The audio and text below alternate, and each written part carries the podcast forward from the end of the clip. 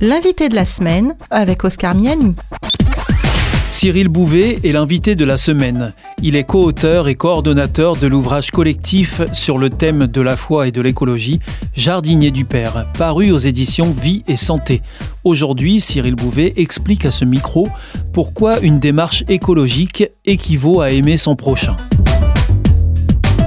Il y a euh, trois axes importants. C'est déjà l'efficacité énergétique.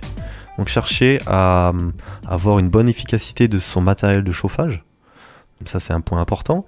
Le deuxième, c'est chercher les économies d'énergie.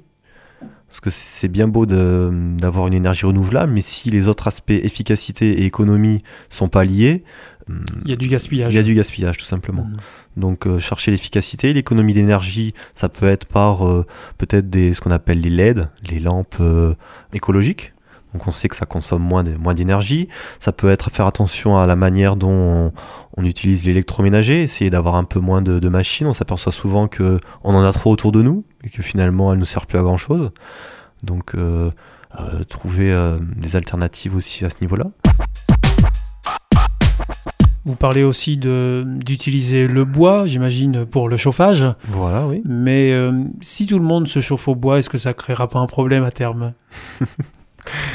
Alors dans les villes, c'est vrai que c'est plus compliqué, mais maintenant il y a quand même des, choses intéressantes qui se font. Je pense aux granulés à, bois, qui se développent de plus en plus. On sait que ça a un très bon rendement, que c'est facile euh, d'utilisation, que c'est une manière de, recycler les déchets euh, de l'exploitation forestière. Donc il y a quelque chose d'intéressant à ce niveau-là. Et puis il y a d'autres choses aussi intéressantes, c'est euh, changer peut-être de distributeur d'électricité. EDF n'a plus, plus le monopole.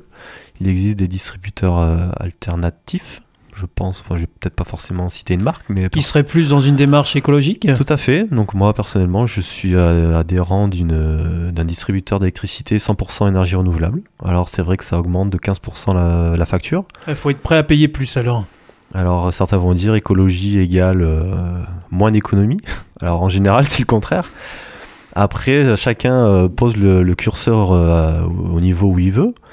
Mais bon, je pense que c'est une manière pour moi aussi de montrer mon amour du prochain. C'est-à-dire que l'amour du prochain, c'est pas seulement s'intéresser à son voisin ou, euh, prendre soin de sa famille ou des gens autour de soi.